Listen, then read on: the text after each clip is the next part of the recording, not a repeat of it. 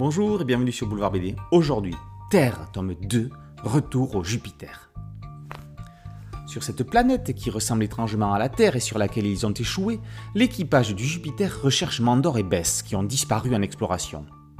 Mandor est un robot humanoïde costaud, il n'a pas pu se noyer. Bess est une excellente nageuse, le courant les a emportés. Alors que Pip, Sloan et leurs compagnons sont réveillés en pleine nuit par des centaines de papillons géants, les disparus ont pu rejoindre la rive. Pour eux, le danger vient des Topfer, chiens semi-mécaniques. Heureusement, ils sont protégés par deux sphinx, descendants de chats sans poil au pouvoir télépathique. Ce que Mandor et Bess vont découvrir dépasse les frontières du compréhensible. Ils tombent sur le Jupiter, leur vaisseau, mais dans un état de rouille et de délabrement avancé comme s'il était échoué depuis une éternité. Sont-ils face à un paradoxe spatio-temporel ou l'explication de ce mystère se trouve-t-elle ailleurs? On ne compte plus les séries de science-fiction dans lesquelles les personnages explorent des planètes mystérieuses à la faune et à la flore inconnues, hostiles ou étranges. De Valérian au cycle de Sian, de Sillage au vagabond des limbes, le genre a été plus qu'exploité en bande dessinée. Là où Terre se démarque de ces diverses séries, c'est que les personnages semblent évoluer sur notre bonne vieille Terre, Sauf que si elle est effectivement vieille, elle ne semble pas si bonne que ça.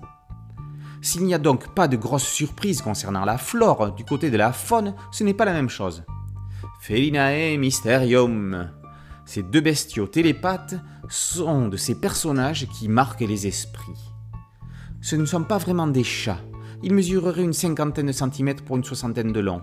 Leurs corps sont dotés d'une membrane élastique beige et d'une fine fourrure. Ils sont dotés d'une intelligence remarquable et vivent en couple fusionnel. Avec Terre, TER, et Terre, TE2RE, e, Rodolphe se hisse à la hauteur d'un Pierre Christian ou d'un Claude Lacroix. Ça a l'air tout simple comme ça de construire un nouvel univers de SF. La complexité vient de cette apparente facilité qui cache une organisation scénaristique savamment pensée.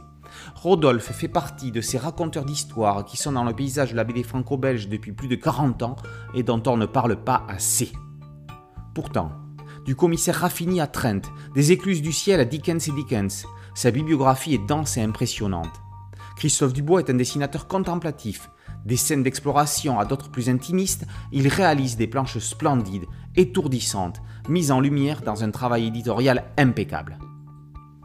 Une intégrale de Terre, TER, le premier cycle, est parue récemment. Aventure, émotion, réflexion sur l'avenir, Terre signe le renouveau de la SF grand spectacle.